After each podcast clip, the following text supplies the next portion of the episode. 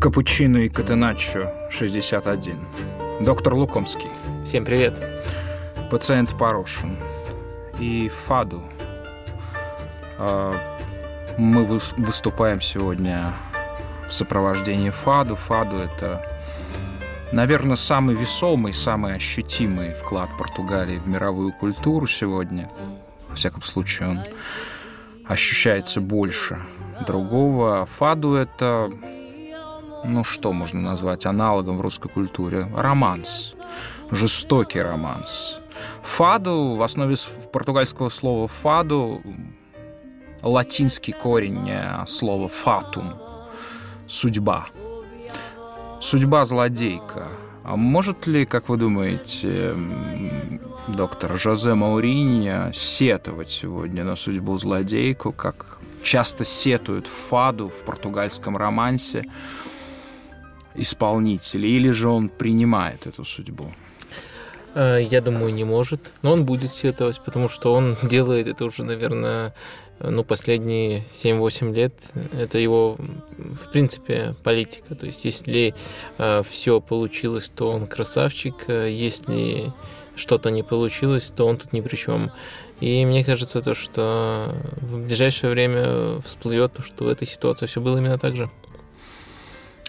То есть э, Маурини, он исполнитель фаду. Маурини один из двух самых знаменитых португальцев сегодня в мире. Он, он просто артист, да. Если он сетует на судьбу, это не значит, что в этот момент он испытывает какую-то боль, а что сюжет, который он излагает э, журналистам, он на самом деле внутри этот сюжет переживает. Он способен этот сюжет э, отделять от того, что он чувствует.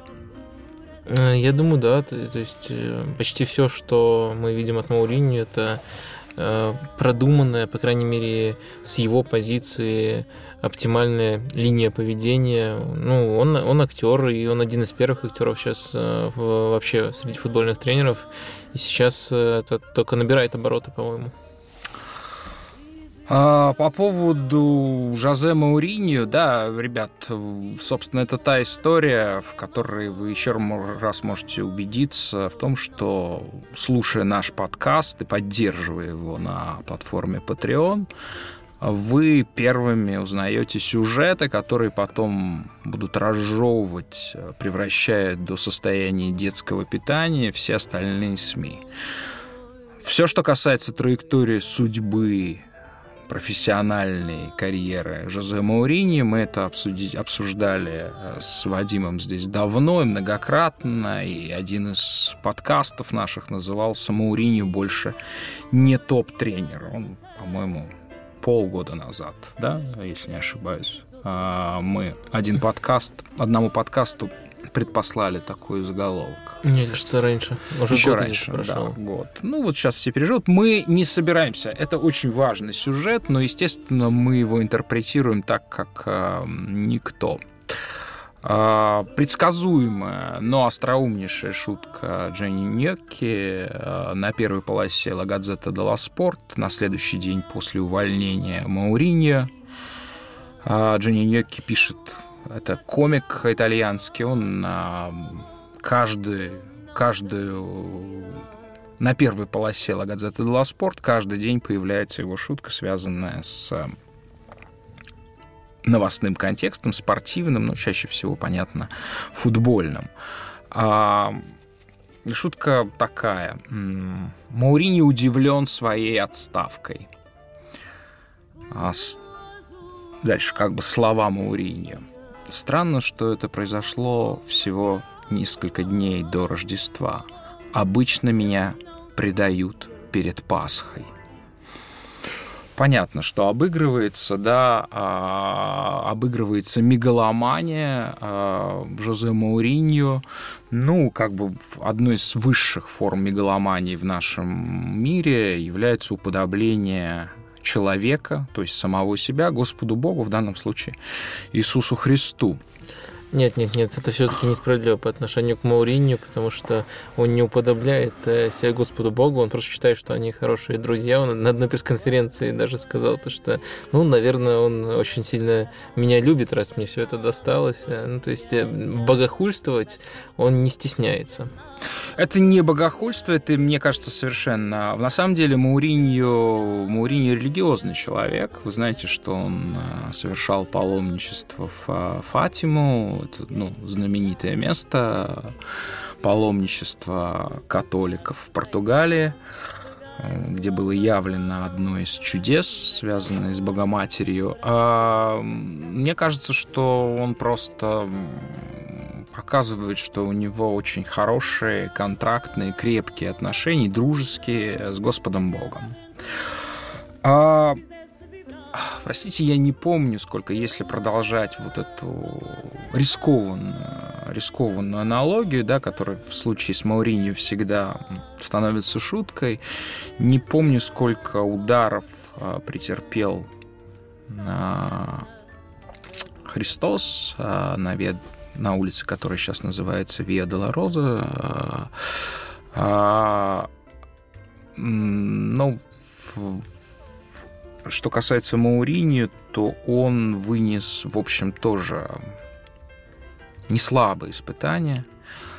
А, собственно, отставка последовала вслед за матчем против Ливерпуля, в котором 36 ударов получил Жозе Маурини плетью.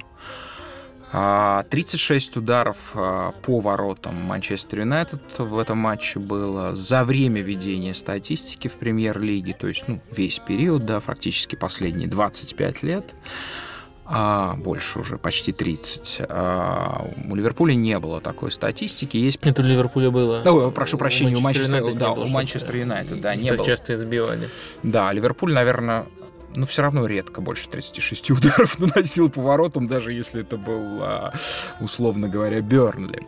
Даже для Ливерпуля это выдающая статистика, для Манчестер Юнайтед. Просто обычно, когда Ливерпуль наносит больше, больше 36 ударов, они выигрывают там под 7-0, а не 3-1, так что немножко повезло конечно. Да, но вообще надо, на, на, на самом деле, да, мы с вами плохо подготовились. На самом деле, я думаю, что у Ливерпуля, ну, один-два матча э, в последние там, ну, опять же, за, за, за все время больше 36 ударов было. Не, не, не один-два матча, все-таки Ливерпуль... Что, под 40 бывало, да? Ливерпуль хорош. Ну, под 40 мало случается. Кого бывает. Например, самый яркий пример это с Эвертоном было дерби у них, еще уже при Клопе, 16 год, там было 37 ударов. 37, да, на 30, один больше больше. 30, на один больше. 37-3 по ударам там было. 4-0 Ливерпуль выиграл в том дерби. Это один вообще из лучших матчей Ливерпуля за последние годы.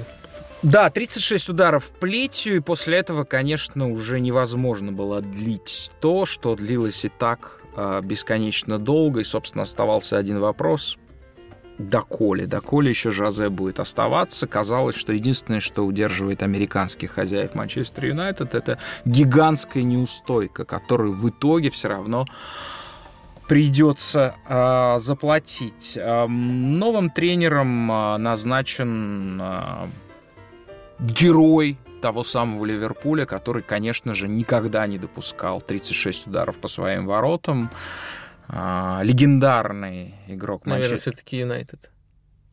Герой Ливерпуля, вы сказали, нет? Да, ну, ну, ну, прекрасный доктор, что вы рядом со мной. На то вы доктор. Вот. Я говорю Ливерпуль, а герой Манчестер Юнайтед, да. Олег Гуннар Сульшер, Сульшер, да, так договорились на произносить его фамилию. Человек, которого мы помним, его функция заключалась в следующем. Выйти за 20 или 25 минут до конца матча, перевернуть и сделать вот тот самый Ферги Тайм. Олег Гуннер Сульшер э, пытался работать в Британии э, как главный тренер. Какую он команду? Кардив. Кардив, да. А Тоже по ходу сезона. На замены выходит. На замены выходит, но тем не менее в норвежском Мельде он был основным игроком. Доктор, у вас есть э, знание, версии, почему именно был назначен Сольшер? Что он там делал, Мельде, выдающегося? На самом деле, даже не просто знание версии, сложилась вполне четкая картина, почему назначают именно Сульшера. Э, это кандидатура Фергюсона, насколько я понимаю. Э, Фергюсон э, сейчас, вот по той информации, что доносится из основных английских медиа, принимал в выборе тренера наиболее активное участие. Вот из всех тренеров, которые были назначены, есть, конечно, э, миф или не совсем миф, или просто вот Фергюсон немножко переписал историю, то, что он Мойса не выбирал. Ну, то есть, на самом деле, сначала все были уверены, что это ну, явный выбор Фергюсона, потом сам Фергюсон открестился от него, но открестился в удобный момент, когда уже было понятно, что у Мойса не получается. Э, так что тут непонятно, но вот сейчас кажется, то, что это прям однозначно э, с подачи Фергюсона. Фергюсон хорошо котирует э, Сульшера. Я думаю... Но, прошу по... прощения, но Маурини-то не Фергюсон выбирал все-таки. А Маурини не Фергюсон. Mm. То есть э, в предыдущих решениях э, по официальной линии Фергюсон либо совсем кивал головой просто, либо вообще не участвовал. А вот сейчас это как бы с ним прямо основательно посоветовались. Э, и даже в то время, когда Сульшер был игроком, в нем были заметные тренерские задатки. Э, то, что он так хорошо выходил со скамейки, эти, эти легенды вокруг него, это, наверное, не случайность. Он сам рассказывал то, что он, э, он в таких формулировках рассказывал, что мне, в отличие там, от Анри, не дано просто выходить и всех разрывать. Мне нужно изучать такие моменты, как то, как двигаются крайние защитники центральные, чтобы именно в самый удобный момент открыться между ними. И в таких категориях он рассуждал всю карьеру, видел со скамейки футбол рядом с Фергюсоном часто, и поэтому, поэтому его какие-то успехи в качестве тренера, они неудивительные. Что прежде всего выделяется у него, то, как он э, строит команды, э, хорошо очень их э, сплачивает, это прямо Э, видно по тому, как о нем отзываются игроки, особенно в Мельде, где у него получилось лучше всего. И то, что вот он, наверное, перенял как раз-таки у Фергюсона, это умение делегировать.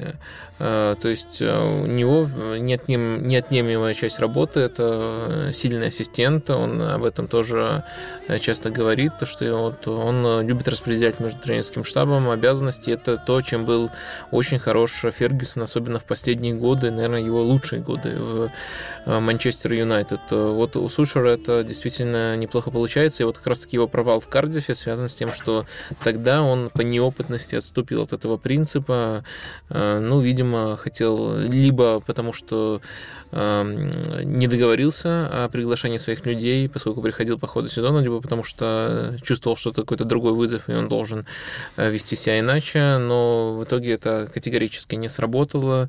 Ну и плюс в придачу ко всему этому будет более атакующий футбол, чем при Мауриньо, потому что тяжело играть. Ну, менее да, так никто не сможет. Оборонить, менее атакующий, чем э, было. Э, и очень важно то, что вот со, всеми, со всем этим контекстом, с тем, что с тем, что Сушер хорош именно в работе с целым штабом, э, в том, что он не перетягивает на себя понапрасну инициативу. Очень важный момент то, что приходит в клуб еще и Майк Феллон. Майк Феллон – это человек, который Э, работал с Фергюсоном, и после того, как Фергюсон завершил карьеру, он сказал то, что э, все достижения Фергюсона в последние пять лет, на самом деле, это все я. И потом проводился с Халл-Сити.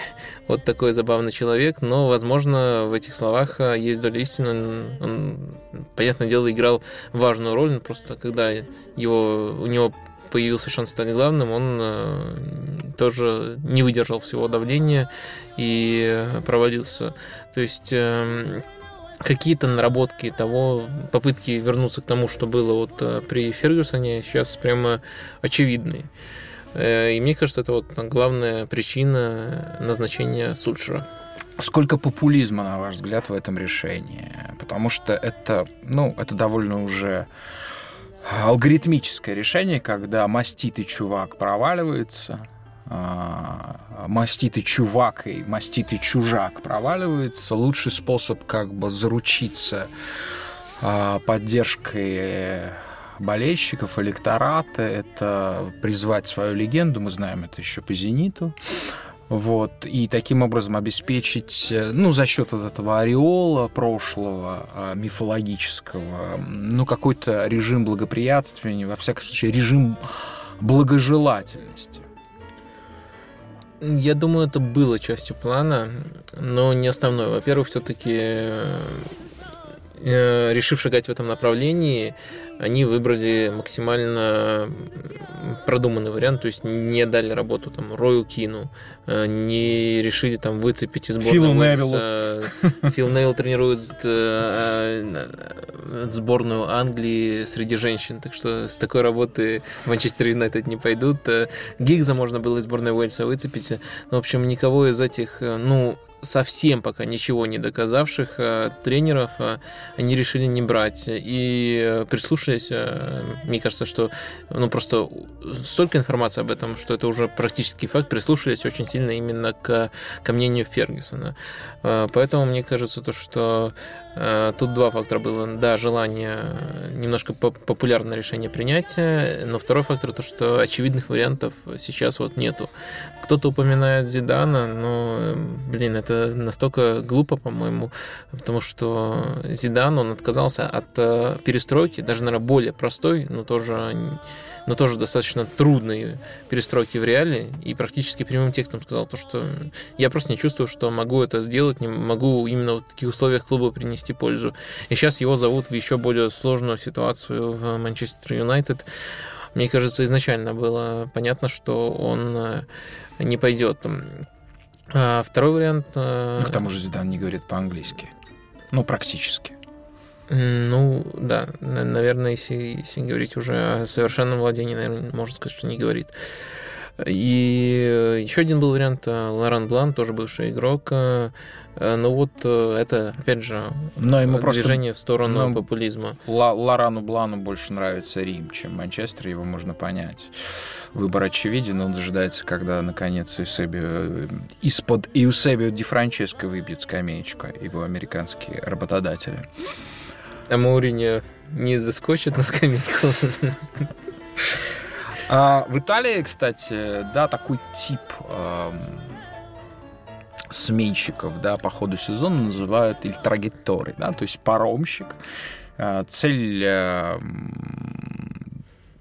в данном случае задача тренера очень простая. До лета довести как-то вот этот плод, нагруженный звездами, гигантскими инвестициями, да, как-то до летнего берега, попытавшись не растерять что-то, да, еще не утонуть совсем. Вот. А дальше его сменит кто-то другой. На ваш взгляд, если мы будем, конечно, обсуждать а, жеребьевку Лиги Чемпионов, разумеется, разумеется, но в конце.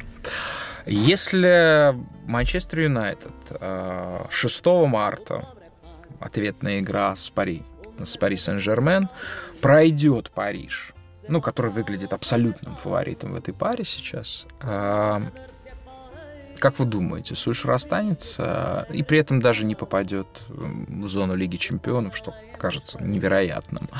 А он останется на своем посту или будут искать уже очень серьезного, опытного парня?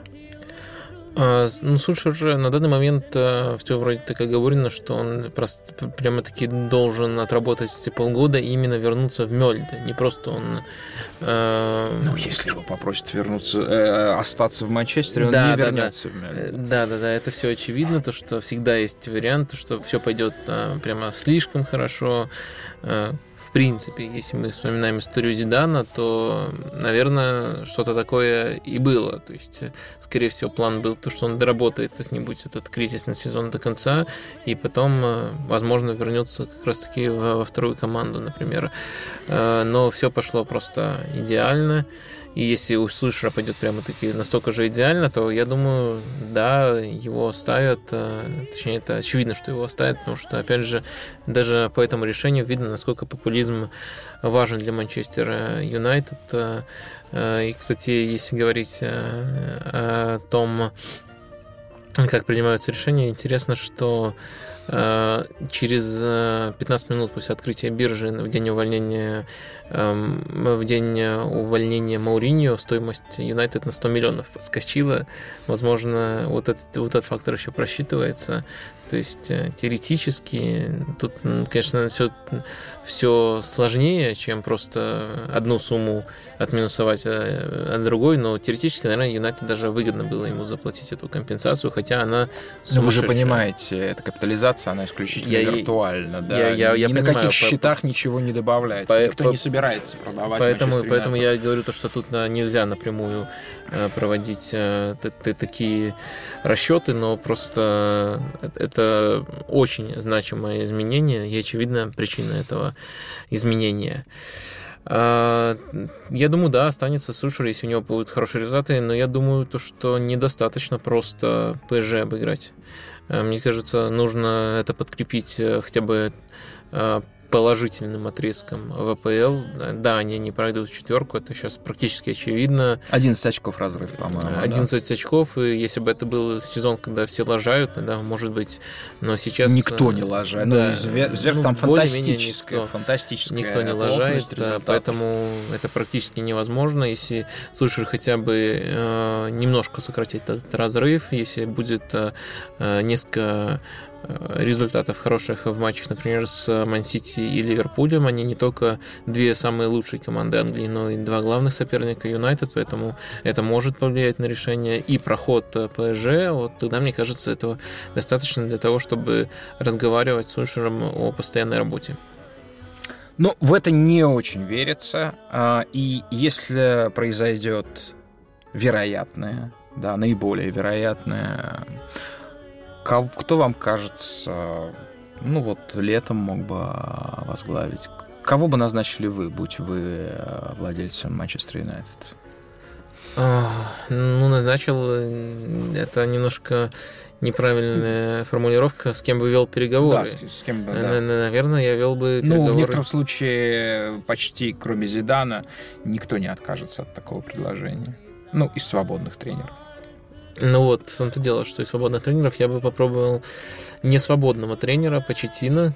Mm-hmm. Его реально, реально вообразить в Манчестер Юнайтед. Эм, проект Тоттенхэма, ну, я бы не сказал, что прямо уже в никуда движется, но некоторые моменты Почетина не скрывают то, что они его разочаровывают, поэтому все-таки думаю, что его реально переманить на Олд Траффорд. И мне кажется, это тренер, который э, максимально близок к Фергюсону, не просто из максимально близок к Фергюсону из там более-менее своих, а в целом по тому, что он делает, как он строит команду, в какой футбол он играет.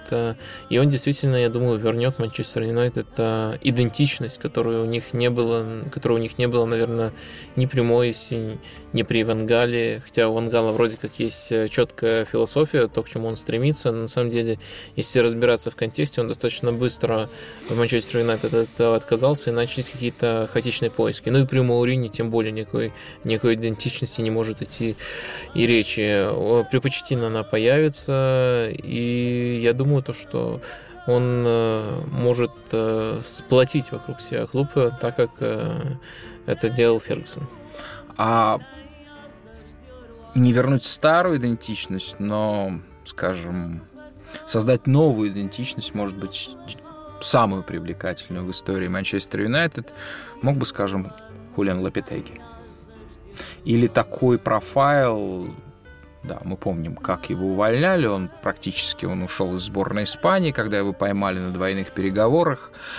Вот, и он очень недолго, несколько месяцев всего проработал в реале. Мы обсуждали эту отставку с э, Вадимом, и мы сошлись на том, что, в принципе, то, что делал Лапитеги, было ясно, и замысел был хорош. А, ему не дали времени, не сходились обстоятельства, где-то он лажал, но Лапитеги проявил себя как тренер, даже в столь неудачном отрезке по результатам. Нет, Лапетеги это однозначно не вариант. Э, но его главная проблема в реале была в том, что вылетели игроки э, ключевые. По сути, он э, лишился какой-то части основного состава, и он совсем не адаптировался, совсем не приспособился к этой ситуации. У Юнайтед, кстати, вот это интересно, Мауриньо тоже на последней пресс-конференции рассуждал, э, по его мнению, очень много игроков, которые уязвимы к травмам, но даже это не, не самое важное. Самое важное то, что Лапитеги в реале зависел от э, основного состава, он, у него был четкий рисунок, как он хочет играть, и он и так получалось играть только когда все основные футболисты здоровы.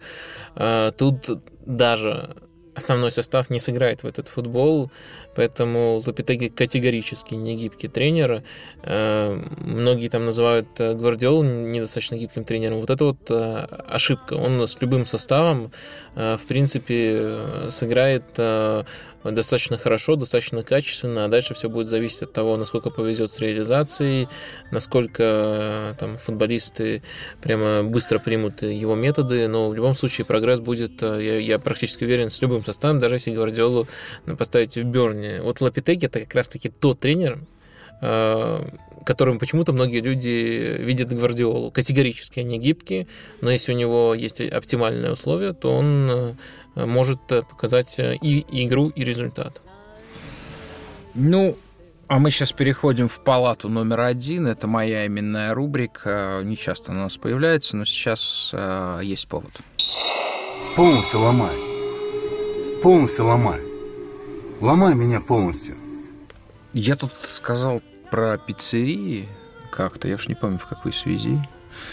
Я вас спросил э, про слова Анчелоти. Анчелоти был уверен, то, что если один раз попробуешь пиццу а. в Неаполе, то больше нигде не сможешь есть. Угу. Смотрите, да, и стали спрашивать э, и про Москву тоже, потому что я считаю, что достижением э, сервисной индустрии Москвы последних лет является то, что ты можешь э, в городе Москва попробовать пиццу совершенно очень Э, высокого, выдающегося итальянского качества, которую как бы не в каждом, далеко не в каждом итальянском месте ты сможешь получить. Итак, что касается Неаполя. Место одно, но самое важное. А, пиццерия Ан- Антика да Микеле. Это недалеко от железнодорожного вокзала, до сих пор еще довольно грязный квартал э, Неаполя, ну, поэтому ну, там очень хорошо, там очень красиво и вообще. А вам придется от 20 до 50 минут, ну, не больше часа, провести на улице. А, вы войдете, вам выдадут бумажку с номером, и дальше будут э, выкрикивать «Вентисей!» 34, да, то есть, то есть заучите э, числительные. Нет, по-английски не будут выкрикивать. Вот, затем вы заходите, и заходите там как бы два а, пространства, две фактически комнаты. Половину одной занимает, собственно, печь и пиццайола. А, а на стенах повсюду висят такие вырезочки со всякими знаменитыми людьми, включая там Диего Марадону там, и Маргарет Тэтчер и так далее. Все там были. А, Маурицио Сари?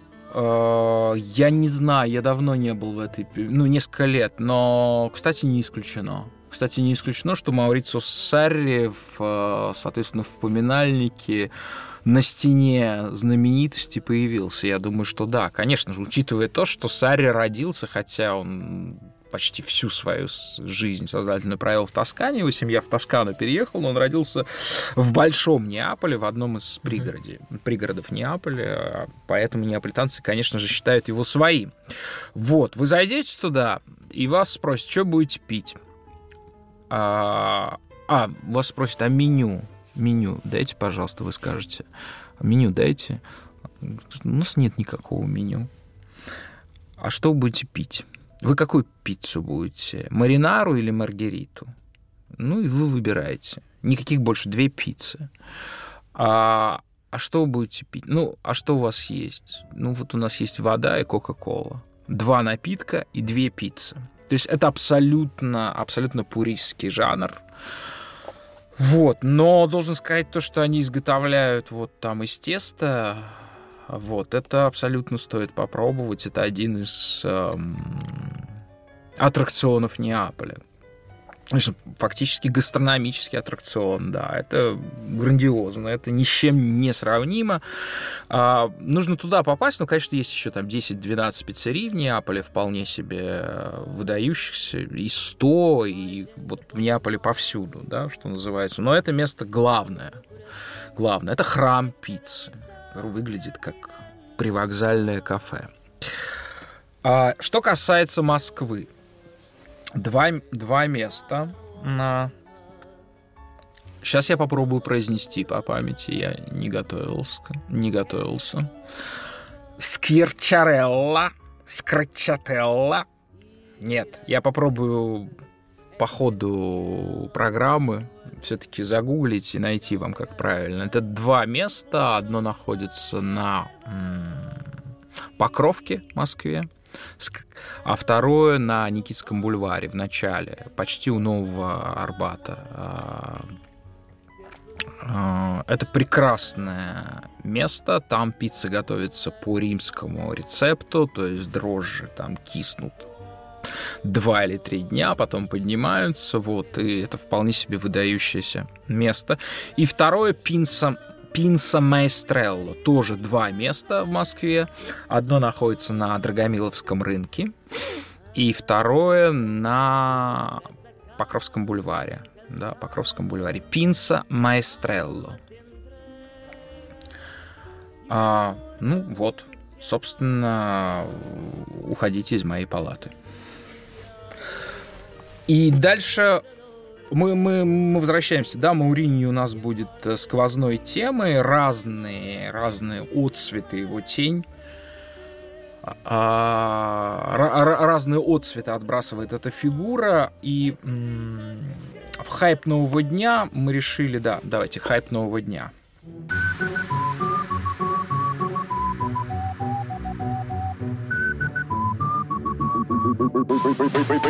Поймем немножечко последних матчах появлялся некий персонаж по имени Маурини, да, это не воспринимали как э, форму кризиса, да, он не знает, что делать, и бросает какого-то там вот, э, курсанта, первокурсника э, в бой. А, первокурсника звали Диогу Далот, он буквально практически первокурсник, ему 19 лет. Он португалец. Вадим а, доктор Лукомский всячески настаивал на включении этого парня в эту рубрику. Это же не троллинг? Нет, это не троллинг. Действительно, Диогу Далот хорошо себя показал в тех матчах за Юнайтед, которых сыграл. Э, это, очевидно, если не трансфер Мауриньо, то продвижение этого футболиста это точно инициатива э, Мауриньо. Заподозрить в том, что это трансфер Мауриньо можно, потому что это португалец, пришедший из э, Порту, возможно, через какие-то связи Жозе. Интересно то, что в Порту он не был основным на позиции правого защитника. Э, там э, часто, чаще всего играл Рикардо Перейра, который перешел в Лестер за более внушительную сумму. Э, и сейчас постепенно Далот показывает, почему он качественный игрок, но пока он скорее показывает это, почему он качественный игрок для системы Мауриньо. То есть он с точки зрения обороны действительно очень хорош, он очень дисциплинирован, он э, реагирует э, на каждый рывок, как того требует э, Мауриньо, при этом немножко странная ситуация была в некоторых матчах, когда на этого молодого паренька давили, ему всего 19 лет, Мауриньо не решал эту проблему. В итоге накапливалась э, куча эпизодов, где Далот молодец, и куча эпизодов, э, где Далот э, проводился. Просто потому что много, слишком много на него давления оказывалось. И Мауриньо вот почему-то продолжал его до конца тестировать. Например, не решал эту проблему каким-то тактическим методом. Например, там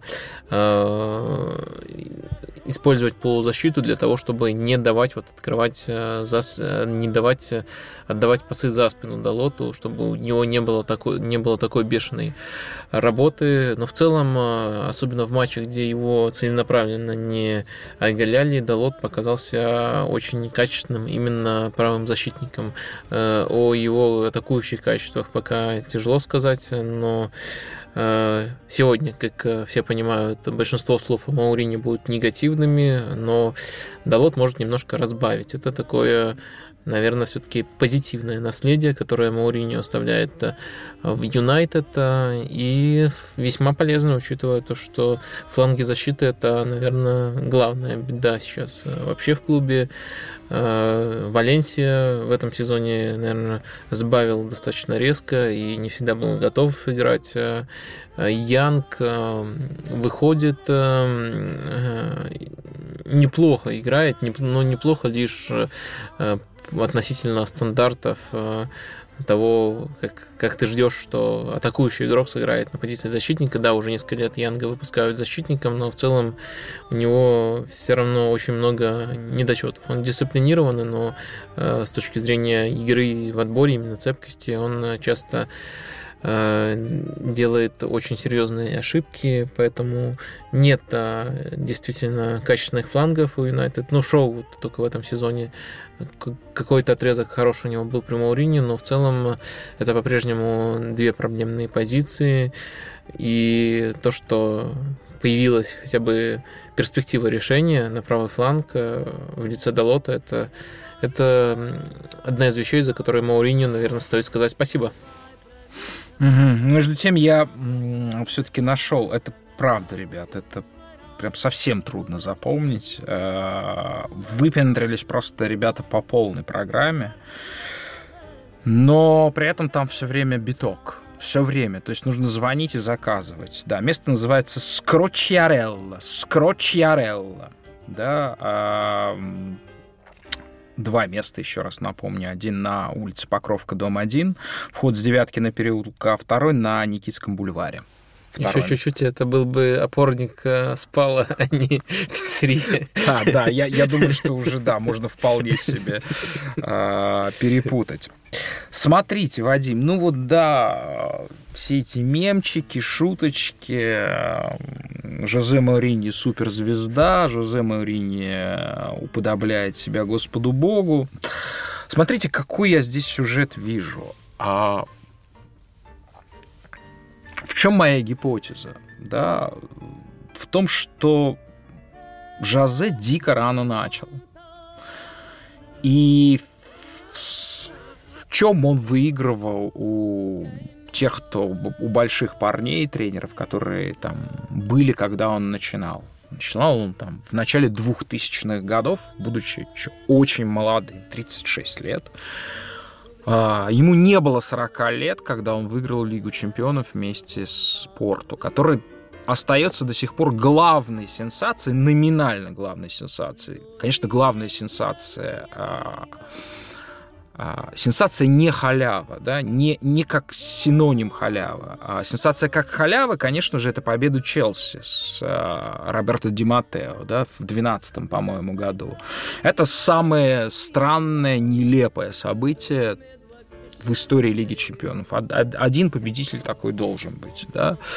Вот, но сенсация номинальная, если смотреть список, конечно же, до сих пор зияет Порту, да, и это уже была большая Лига Чемпионов, где от больших лиг, большие лиги были представлены четырьмя командами. А, это достижение ничто не может умолить, его никак невозможно оспорить, ему не было 40 лет. А. Это достижение супер, но все-таки, если говорить о халявности, не халявности, то все-таки нужно делать оговорку, то что много везло Мourinho в той Лиге Чемпионов. В том числе с Манчестер Юнайтед. Да, это везение, самое да. главное, то что там, по сути, судейская ошибка, грубая судейская ошибка. Если бы ее не было, то э, на 1-8 прерывалась бы э, серия Мауриньо, и это была бы просто очередная симпатичная команда, не более и Мауриньо, и карьера Мауриньо тоже пошла бы иначе. А, но просто хорошо, что вы потом упомянули Челси, потому что это абсолютно разный масштаб удачи. То есть у да. Порта она была, у Челси это, ну, вы сказали уже лучше не скажешь. Да, и когда, собственно, Мауриньо стал тем, кем он стал, он стал очень быстро. Уже к 45 годам его называли лучшим тренером планеты Земля, его хотели все суперклубы, неважно, как он работал, там, где. А, это третье увольнение, да, его, что называется, не по своей воле. Дважды его Роман Абрамович выгнал из Челси по ходу сезона. Из Бенфики его увольняли. А, ну это совсем было давно. Я, я имею в виду вот в этот период, от Порту до наших дней. И третье, Манчестер Юнайтед. Да, и Мауриньо стал именем нарицательным. Он стал... Э, ну, на самом деле, зрело его лишь формально не уволили. Просто это было супер обоюдное решение. Ну, точнее, Маурини вроде как э, сумел повернуть свою пользу, сказав то, что я договорился с Челси, объявив об этом чуть раньше. Но, но это все равно было такое молчаливое увольнение. Но формально, да. Да, и Мауриньо стал именем нарицательным. Он стал, собственно, воплощением подобно Барселона, да, стал в какой-то момент символом вообще футбола. Мы все хотим играть как Барселона. Сейчас, может быть, это не так.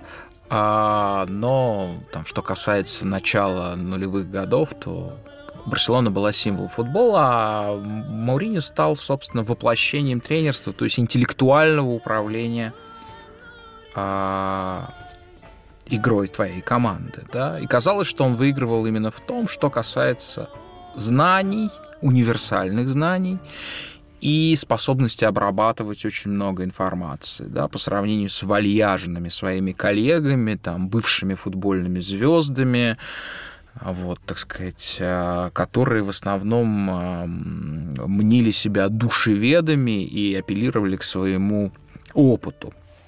Игродскому. И Мауриньо их всех очень круто обставил. У него, у него действительно было...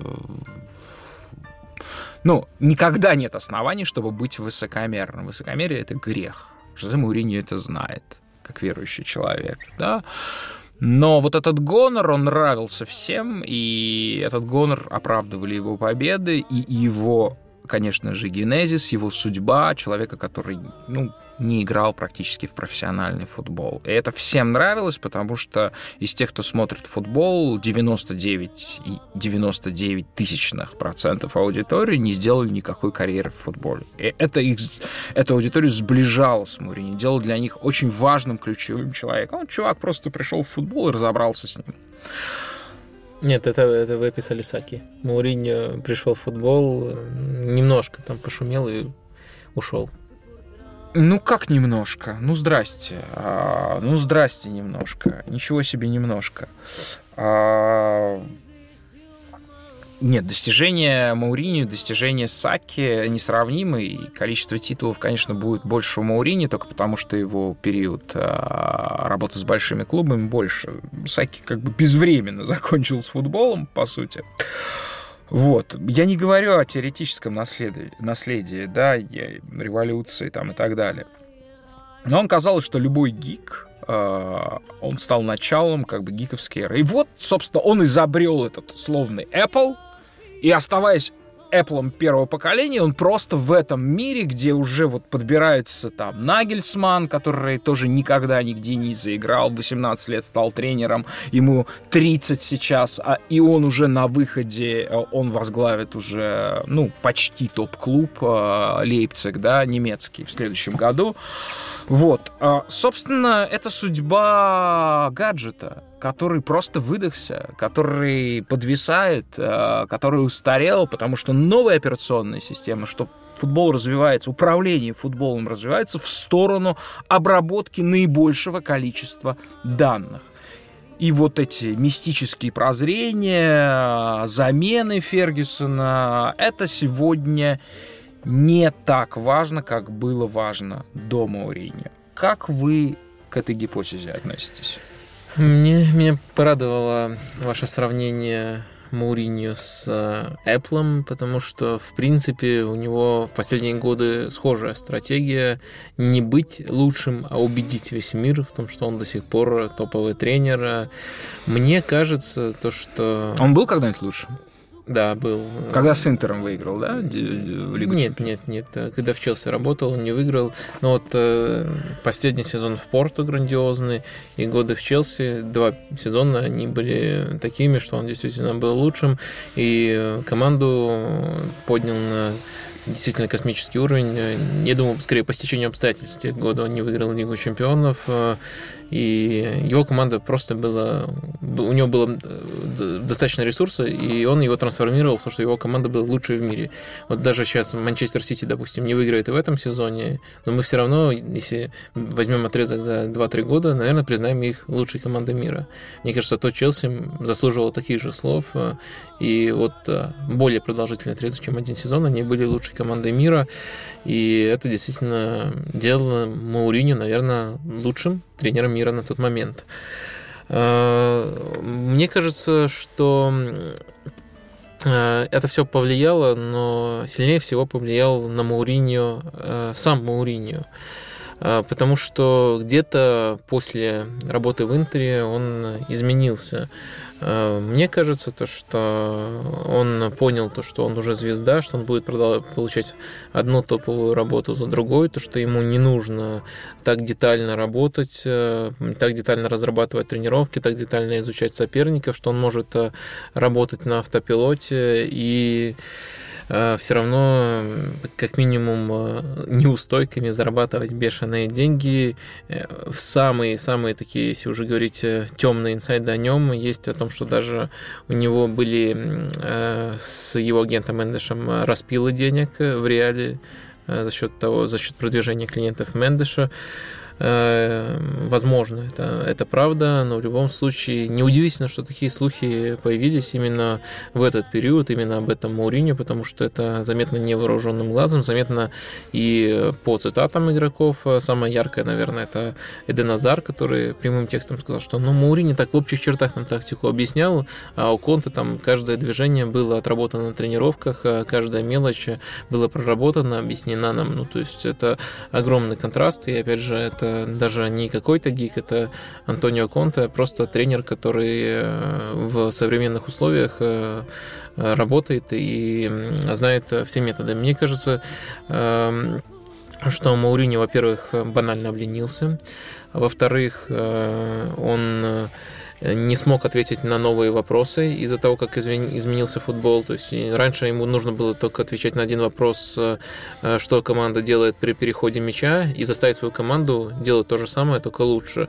Сейчас вопросов больше. Как скрывать автобусы, э, как э, прессинговать высоко, как обороняться максимально эффективно. И мне кажется, то, что Мауриньо не на каждый этот вопрос может найти решение. Вот у него он, я согласен, был первым, кто вообще начал формулировать исследовать э, этот вопрос, но с тех пор просто появились, э, появилось больше вопросов, и появились тренеры вроде там Гвардиолы, Клопа, которые знают ответы абсолютно на каждый из этих вопросов, и в каждом матче, даже если это э, команда, если это товарищеский матч с командой деревенской из пятого немецкого дивизиона, все равно на эти вопросы отвечают персонально под соперника. У Мауриньо этого, даже если, мне кажется, он захотел бы, у него этого таланта нет, он только на свой старый вопрос может отвечать, то есть вопрос о переходе переходе мяча от одной команды другой, как лучше действовать в этих моментах. И самое заключительное, мне кажется, Мауриньо слишком уверовал в свою уникальность. Э, вот это я подсмотрел у очень классного журналиста английского Джонатана Уилсона. Он написал то, что если раньше Мауринью стремился принять максимально прагматичное решение, максимально эффективное решение, то сейчас э, Мауринью принимает э, максимально мауриньевское решение. Он тебя просто спрашивает, что бы в этой ситуации сделал вот этот мифический Жозе Мауринью и поступает таким образом. Мне кажется, вот это тресная проблема Мауринью. Угу. То есть э, он абсолютно уверовал в образ, да, который сам и создал, да, и стал им. Да, и причем э, тут э, можно по-разному э, трактовать это. Кто-то скажет, то, что он играет в этот образ, кто-то то, что, что он реально верит. Вот я скорее по его поведению uh-huh. э, считаю то, что он реально верит, то, что вот так и нужно поступать, э, что это вот его путь.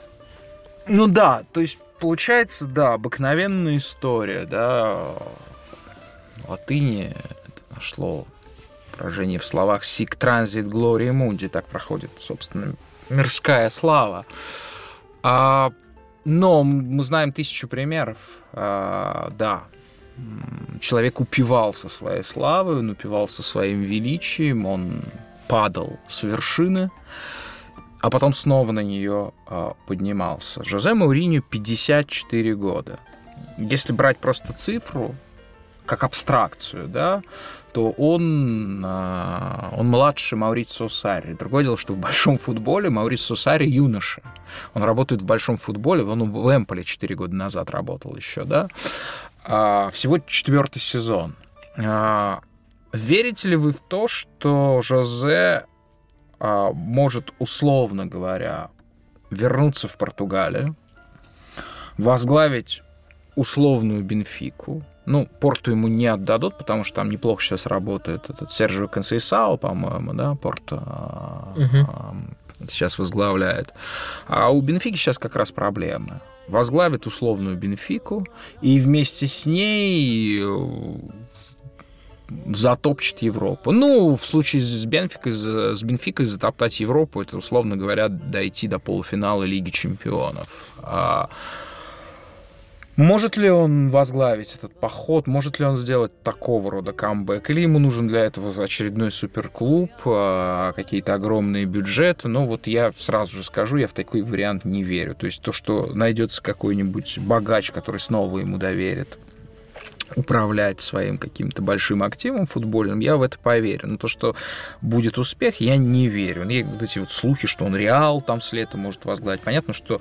Но... Я думаю, не с лета, я думаю, в ближайшие, ближайшие недели. Возглавит Реал? Да. Mm, хорошо. Uh, ну, тут логика простая. Uh, то, что у Саларии, особенно по качеству игры, все прямо ужасно. Это выльется скоро в результаты. А у Мауриньо было прекрасно. А у нет, Мауриньо нет, было нет. прекрасно. Все-таки не я же принимаю решение, а Флорентино mm. Перес будет принимать решение. Флорентино Перес сначала увидит эти, этот спад в результатах, уволит э, Солари, и Мауриньо тут как тут. Они до сих пор друзья.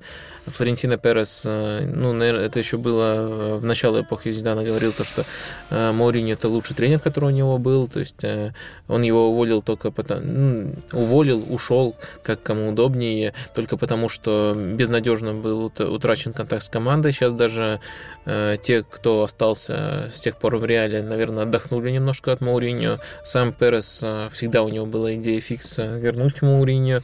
Так что я думаю, то, что при малейшем возникновении обстоятельств которые э, намекнут на это, Перес за это зацепится.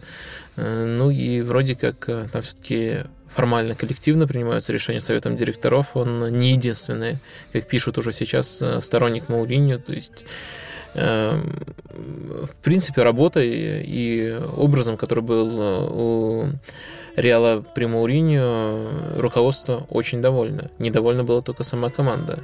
Э, и в первую очередь Рамос и Кассидис. Кассидиса уже нету, Рамос по-прежнему супер влиятелен, но возможно, с ним удастся договориться. Так что мне кажется, то, что возвращение Мориню в Реал это это очень вероятно. Я, знаете, я совсем не верю в это, а, просто совсем, потому что если вот а, как бы слушать вас, то выглядит ситуация выглядит так, что мы вот в этой студии на Звездном бульваре в Москве ну, прямо вот совсем возвышаемся интеллектом, сознанием над теми, кто будет принимать. Это выглядит как чистый идиотизм. Я не верю в чистый идиотизм А. Флорентина Переса, а, Б. Совета директоров Реала. Я не верю в чистый идиотизм вообще ни одного человека. Ни одного. Нет никакого в природе чистого идиотизма. Да? Все зависит от того угла, с которого ты смотришь на человека. А, что-то не сходится что-то не сходится. В чем, если это почему так, в чем, считаете, в чем рациональная, будет... в чем а рациональная считаете, почва? Что... Ну потому что человек, который, ну потому что человек, который наблюдает за Манчестер Юнайтед, последнее время, а, он не может а, человека, Ладно, который работает а, столь да, неудачно. на место человека, Все который... вот эти слова, которые мы с вами многочисленные по поводу Маурини, это к чему вообще? Это к чему? Если есть совет директоров, который говорит, да нет, отлично, отличный тренер освободился, сейчас мы э, наш Реал с десятью ушастыми отдадим ему они выглядят как сборище идиотов, если... Ну, то есть вы предлагаете либо верить нам, что мы умники о наших слушателей, а они идиоты. А я не верю в то, что они идиоты. В чем что-то не сходится? В чем Почему- рациональная почему причина? Вы Ну- поставьте себя все-таки на место Переса. Полный идиот он или не полный, это дискуссионно, а, но все-таки он убеждается в том, что Салари не тянет, он увольняет Салари, он знает ограниченный круг тренеров, Мауриньо один из них. Э, Зидан еще один любимчик, э, точно Да, не господи, согласится кого на эту угодно работу. переманивай. Переманивай Нагельсмана, переманивай этого парня из Аякса. Все в твоем распоряжении. Все.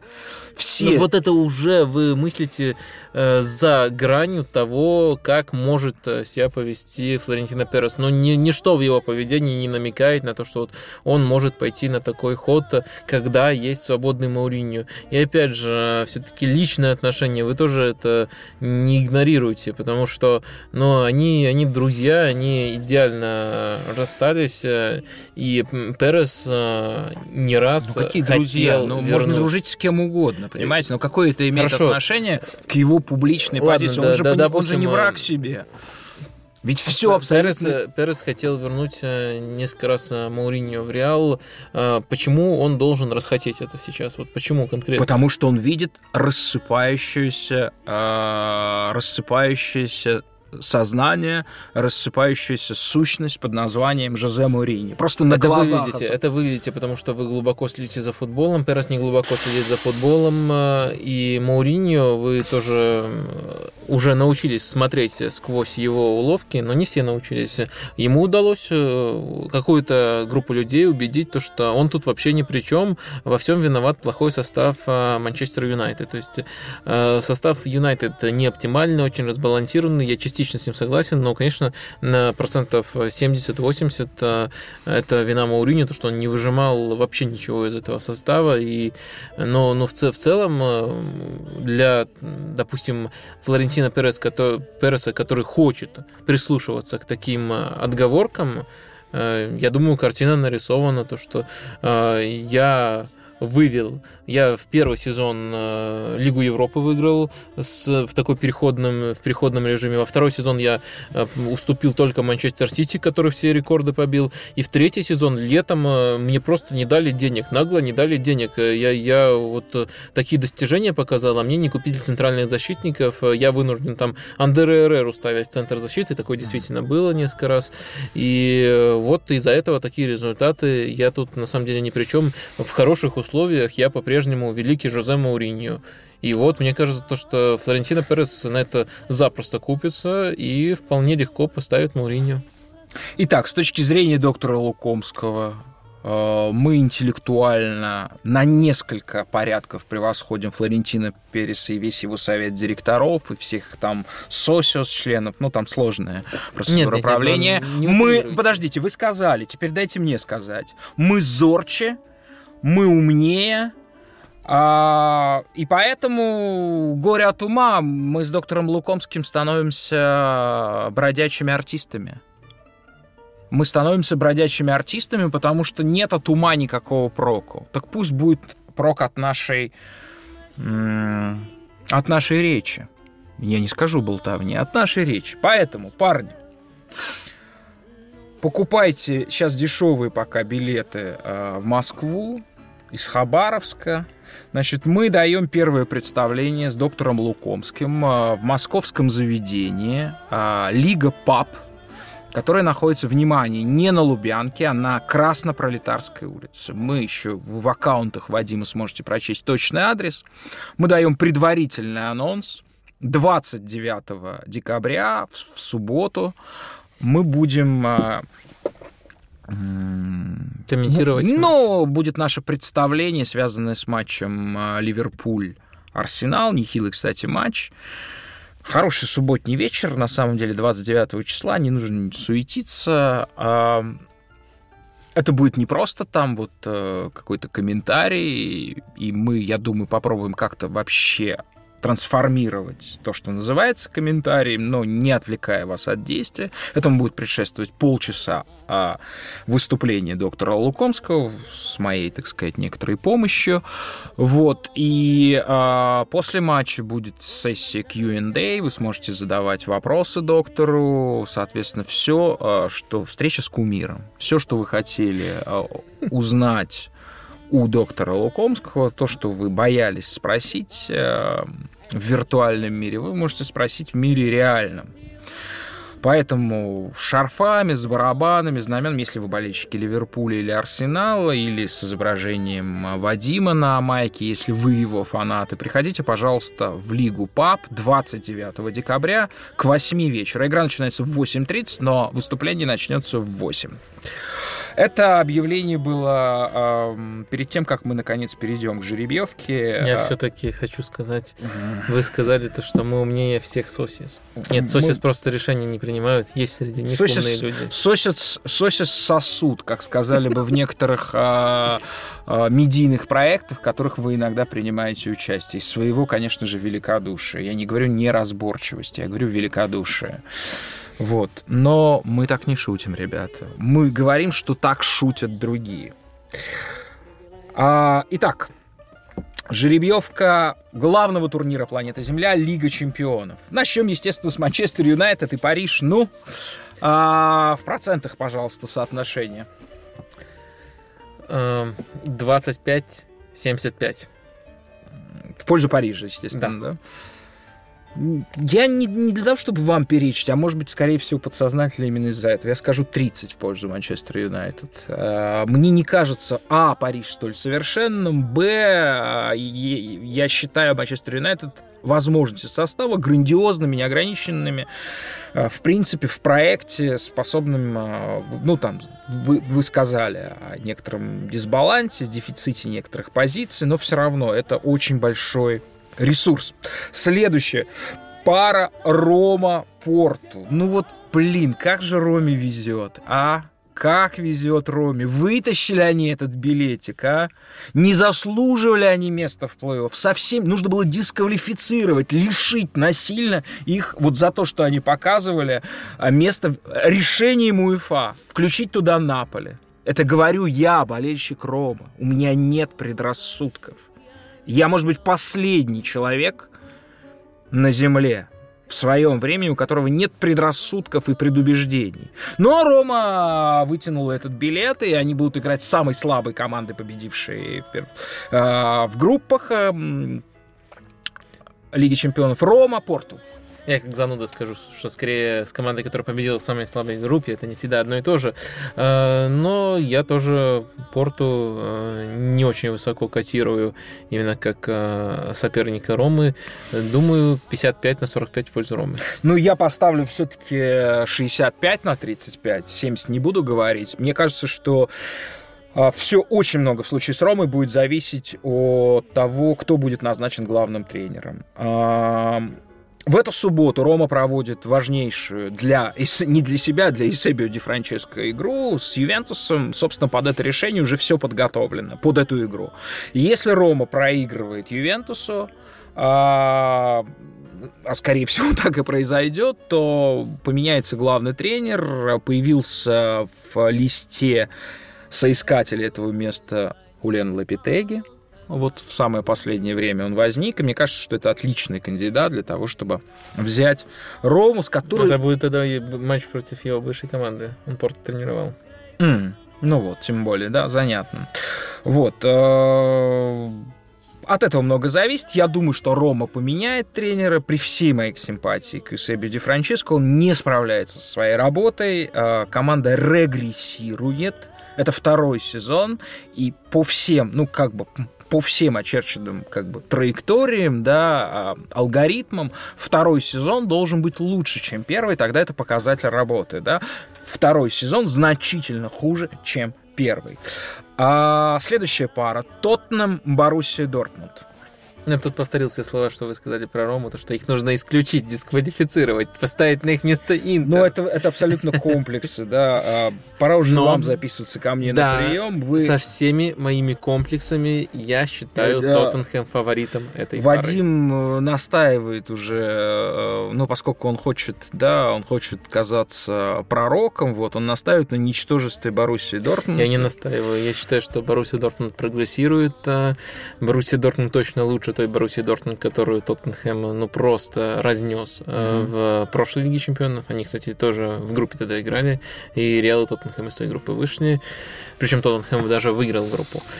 А, Поэтому я думаю, то, что Тоттенхэм, а, во-первых, э, если брать именно качество игры, хотя, кстати, э, мне кажется, то, что в, во многих лигах Тоттенхэм сейчас лидировал бы и по очковому показателю, Да, это все понятно, да. да, то есть э, они блестяще справляются с кризисом травм, они станут, мне кажется, только сильнее, они побеждают даже в матчах, где играют очень плохо, Э, они, как я уже сказал, опытнее, но Боруссия прогрессирует, но она по-прежнему не очень хороша, и именно вот э, с такими командами, э, с командами, у которых э, идеально отлажен э, прессинг, контрпрессинг, как у Тоттенхэма, у Боруссии было не так уж очень много матчей, и главное оружие это контратаки. Я думаю, Тоттенхэм за счет своей э, структуры, э, отлаженной годами, я думаю, то, что они справятся с Боруссией. Проценты. Проценты 55 на 45 в пользу Тоттенхэма. Ну, я ставлю больше Тоттенему. Я ставлю 65 на 35. Э, Меня очень впечатляет Тоттенем. Может быть, я мало видел Боруссию. Кто значит это Боруссию ничтожной? Нет, нет, я, я же не настаивал на том, что они что Я, Я не исключительно настаивал. в сопоставлении с этим. Мне очень я, нравится. Я, я считаю, то, что Боруссия была ничтожной на старте, но набирала очки, потом Боруссия сильно прибавила, и сейчас это симпатичная, э, ну, можно сказать, около топовая команда, но просто Тоттенхэм э, тоже симпатичная, наверное, уже топовая именно по уровню игры команда с большим опытом.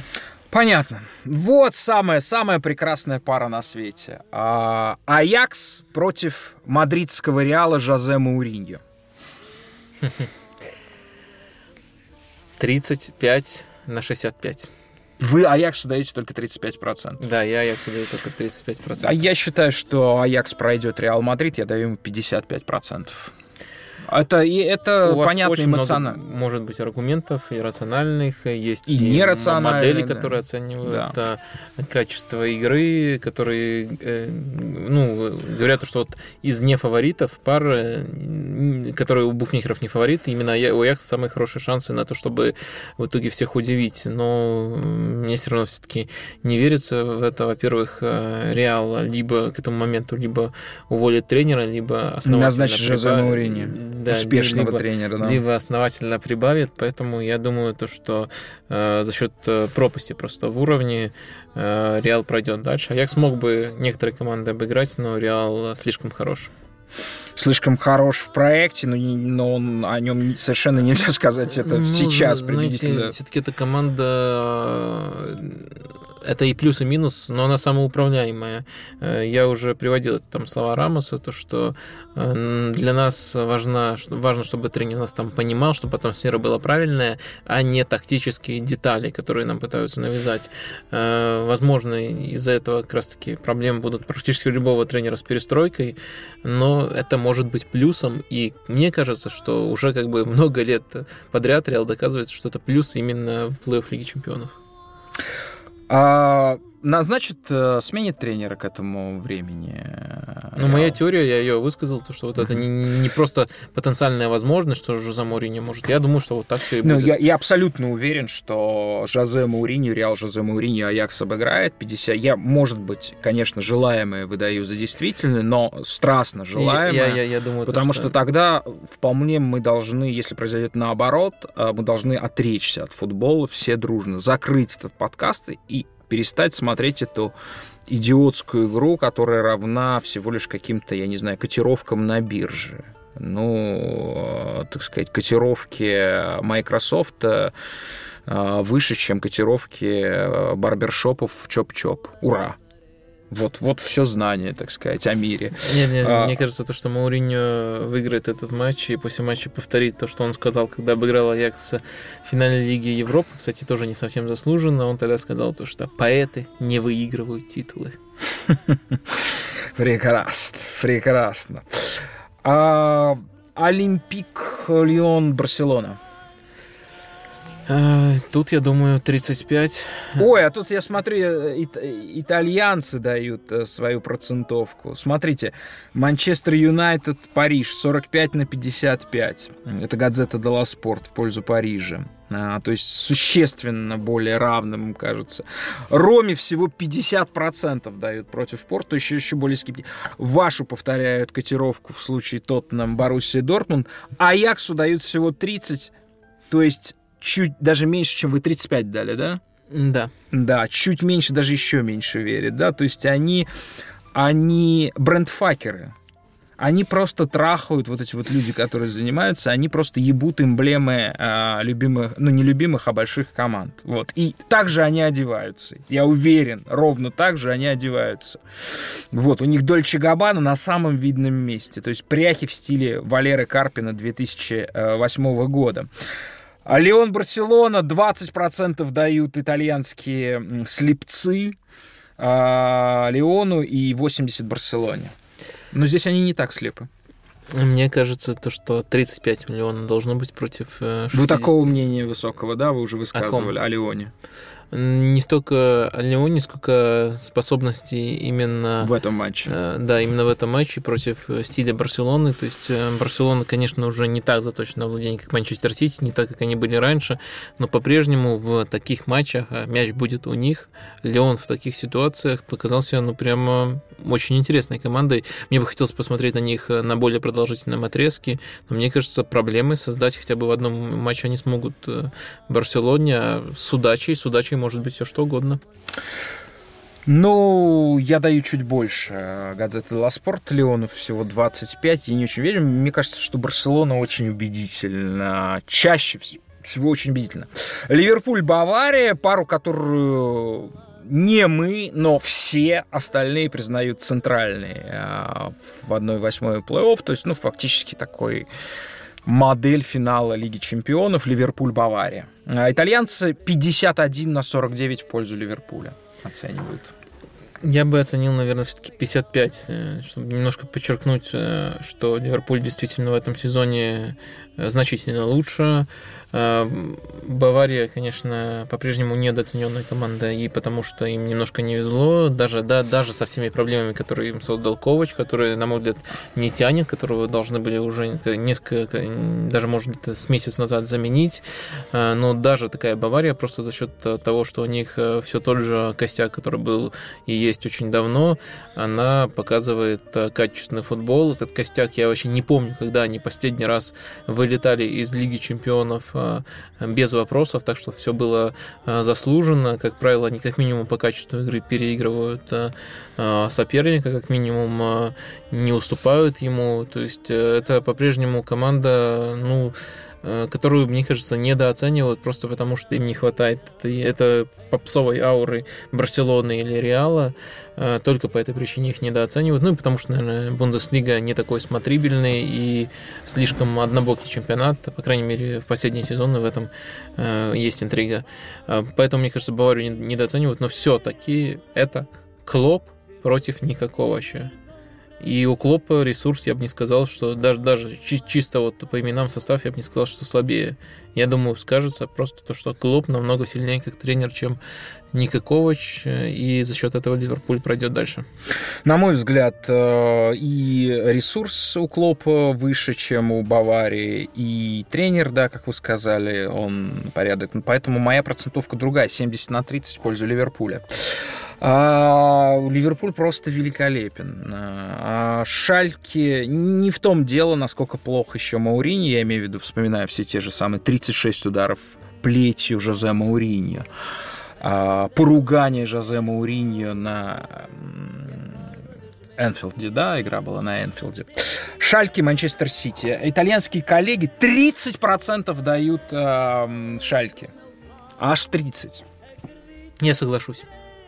А я не соглашусь. Я, я поставлю 10 на 90. Я считаю, что это самая предрешенная пара в 1-8 финала. Ну, я все-таки выделил бы схему Шальки. Они часто играют 5-4-1. Это именно та схема, которую Гвардиола называл своей нелюбимой, когда... Ну, то есть она будет зеркалить как бы атаку... Ну, не обязательно зеркалить, но просто это тогда нападающий перекрывает опорника, защитникам дается свобода, и очень много игроков оказываются за линией мяча. Если соперник делает это организованно, то любой команде оказывается тяжело взломать такой автобус, и Гвардиола прямо публично выражает выражал свое презрение именно к такому, э, так, такому типу футбола, именно вот в таком построении. Шальке это делает достаточно неплохо.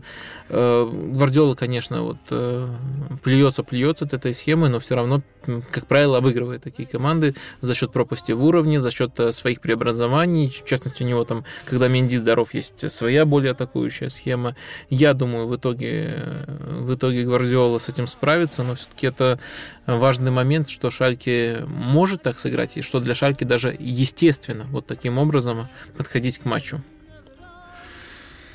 А, напомню, что Шальки тренирует Доменико Тедеско, немецко-итальянский тренер, да, немец по, по своему проживанию и истории жизни, итальянец по корням, и человек, который называет своей, э, своим ориентиром в мире идей э, Антонио Конте. Ну, это о многом говорит, немногие вслух признаются. Итак, ну и да, я назвал, что самая громкая вывеска Ливерпуль Бавария. Это так.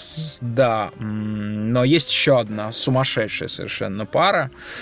Это Атлетика Мадрид и Ювентус. 49% La Gazzetta dello Sport дает на, ставит на Атлетика Мадрид и 51% Ювентусу. Я соглашусь с процентами, только наоборот. 51 дам Атлетика, 49 Ювентусу. Э, опять же, тема, которую мы поднимали, которая пока... А если Криштиану пропустит этот матч? Э, как, как будет? И а я, мы да, знаем, да, что да. о вас думаю, что вы думаете о Криштиану. Нет, я о Криштиану очень хорошего мнения, но мне кажется, то, что в попытках угодить ему, в попытках э, выжать максимум именно из его таланта, Ювентус стал уязвимый, стал, потерял немножко в компактности, даже не немножко, иногда даже выглядит то вот так, как вот мы такие команды разносили иногда. То есть, когда три атакующих игрока отдельно от всей команды играют, и остальные приспосабливаются. Да, э, Аллегри маскирует это, выбирая э, работоспособных игроков э, в полузащиту и кое-как заставляя пахать всех остальных, но в целом иногда у Ювентуса это прослеживается. Раньше этого не было совсем. Раньше компактность была самой сильной стороной Ювентуса. Они, возможно, даже Атлетика в этом превосходили. Атлетик свои, своего стиля не утратил, у Атлетика все по-прежнему в порядке. Мне кажется, то, что они могут э, за счет этого ну, легкое преимущество получить. Что касается Роналду, если он пропустит этот матч, то мне не кажется, что вот по, по щелчку можно вернуться к тому, что было в прошлом году. Мне кажется, что не сможет Ювентус перестроиться, не, не, не сможет э, вернуть себе былые плюсы, а те, а те достоинства, которые у них появились сейчас, Атлетика с ними справится, справится с Роналду, как, в принципе, э, ну, по крайней мере... Иногда справится справлялся. Не, не всегда это было, но э, очевидно, что чаще, чем с Месси, э, с Роналду справлялся Симеоне. Намного чаще. Я бы уподобил этот Ювентус Реалу. Он стал диверсифицированным, у него очень много моделей игры. Мне дико нравится модель, в которой появляется одновременно на поле Бентанкур в полузащите Э, Дибала и Пьянич. Это создает вот совершенно такую воздушную, в то же время очень прочную ткань игры. А, да, очень и да, вполне себе сопоставление с Реалом Ювентуса нынешнего, оно уместно. Я имею в виду Реалом прежним. То есть это универсальная команда, которая все же, конечно же, а, играет в атаку. И насколько Реал все-таки был сильнее Атлетика, настолько Ювентус сильнее, а, ну, вот в этой пока ситуации ожидания этой игры, сильнее... Э, но Реал ниже Атлетика финишировал в таблице. Я имею в виду все-таки их состязания в Лиге чемпионов последних лет. А, Ювентусу я даю 55%, Атлетика Мадрид 45%. Вадим, последний вопрос. Кто выиграет Лигу чемпионов? Сегодня, 20 декабря 2018 года, финал 1 июня на стадионе Метрополитано в Мадриде. Арена домашняя Атлетика Мадрид. Ну, я по-прежнему э, очень простым образом отвечаю на этот вопрос. А, какая команда прямо сейчас играет э, самый сильный футбол в Европе? То есть это в Лиге Чемпионов всегда много деталей, всегда много, многое может пойти не так. А, но я не считаю нужным там вот полагаться, например, на интуицию, что вот мне что-то подсказывает, что сейчас пойдет э, что-то вот в пользу этой команды сложится. Я этим путем не пойду, поэтому я отвечаю, какая команда лучше лучше всех сейчас играют в Европе футбол, это Манчестер Сити. Тьфу, украли мой ответ. Доктор Лукомский. Всем пока. Игорь Порошин. Чао-чао.